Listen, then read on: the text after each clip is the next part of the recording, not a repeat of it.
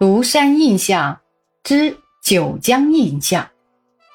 九江是个可爱的地方，虽然天气热到九十五度，还是可爱。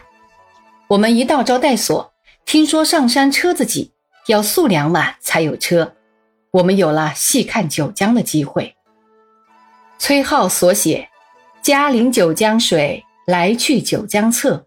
同是长干人，生小不相识。”白居易所写：“浔阳江头夜送客，枫叶荻花秋瑟瑟。”常常替诗人当模特儿的九江，受了诗的美化，到一千多年后的今天，风韵犹存。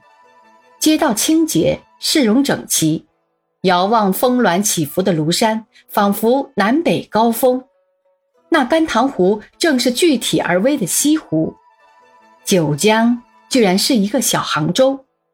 但这还在其次，九江的男男女女大都仪容端正，极少有奇形怪状的人物，尤其是妇女们，无论群集在甘棠湖边洗衣服的女子，还是提着筐挑着担在街上赶路的女子。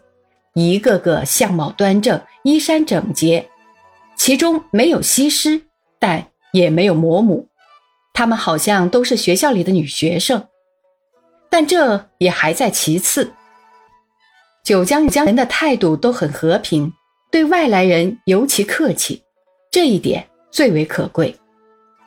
二十年前我逃难经过江西的时候，有一个逃难伴侣告诉我，江西人好客。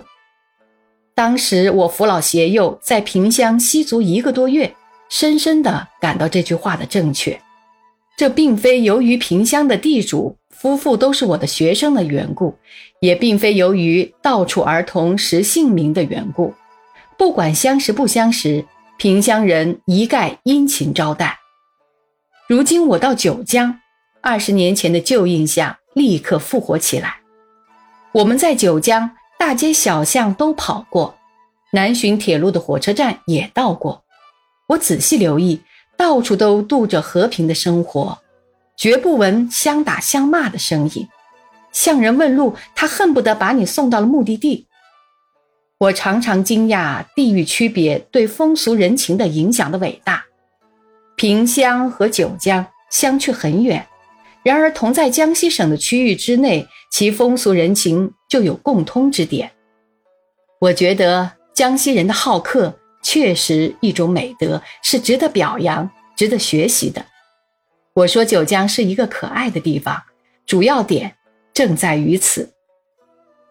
九江街上瓷器店特别多，除了瓷器店之外，还有许多瓷器摊头。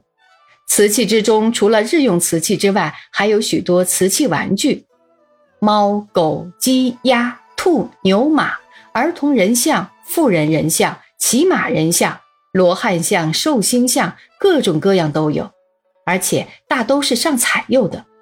这使我联想起无锡来，无锡惠山等处有许多泥玩具店，也有各种各样的形象，也都是施彩色的。所译者。瓷和泥质地不同而已。在这种玩具中，可以窥见中国手艺工人的智巧。他们都没有经过美术学校雕塑科，都没有学过素描基本练习，都没有学过易用解剖学，全凭天生的智慧和熟练的技巧，刻画出种种形象来。这些形象大都肖似实物，大都姿态优美，神气活现。而瓷工比较起泥工来，据我猜想更加复杂困难，因为泥质松脆，只能塑造像坐马、蹲兔这样团块的形象，而瓷质坚质，马的四只脚也可以塑出。九江瓷器中的八骏最能显示手艺工人的天才，那些马身高不过一寸半，或俯或仰，或立或行，骨骼都很正确，姿态。都很活跃，我们买了许多，买回狱中陈列在桌子上仔细欣赏。唐朝的画家韩沃以画马著名于后世，我没有看见过韩沃的真迹，不知道他的平面造型艺术比较起江西手工工人的立体造型艺术来高明多少。韩沃是在唐明皇的朝廷里做大官的。那时候，唐明皇有一个擅长画马的宫廷画家，叫陈洪。有一天，唐明皇命令韩沃向陈洪学习画马，韩沃不奉诏，回答唐明朝说：“臣自有师，陛下内就之马，皆臣师也。”我们江西的手艺工人正同韩沃一样，没有进美术学校从师，就以民间野外的马为师。他们的技术是全靠平常对活马观察研究而进步起来的。我想，唐朝时代民间一定也不乏像江西瓷器手艺工人那样聪明的人，教他们拿起画笔来，未必不如韩沃，只因他们没有像韩沃那样做大官。不能获得皇帝的赏识，因此终身沉沦，淹没无闻。而韩沃独侥幸著名于后世。这样想来，社会制度不良的时代的美术史完全是偶然形成的。我们每人出一分钱搭船到甘棠湖的烟水亭去乘凉。这烟水亭建筑在像杭州西湖湖心亭那样的一个小岛上，四面是水。全靠渡船交通九江大陆。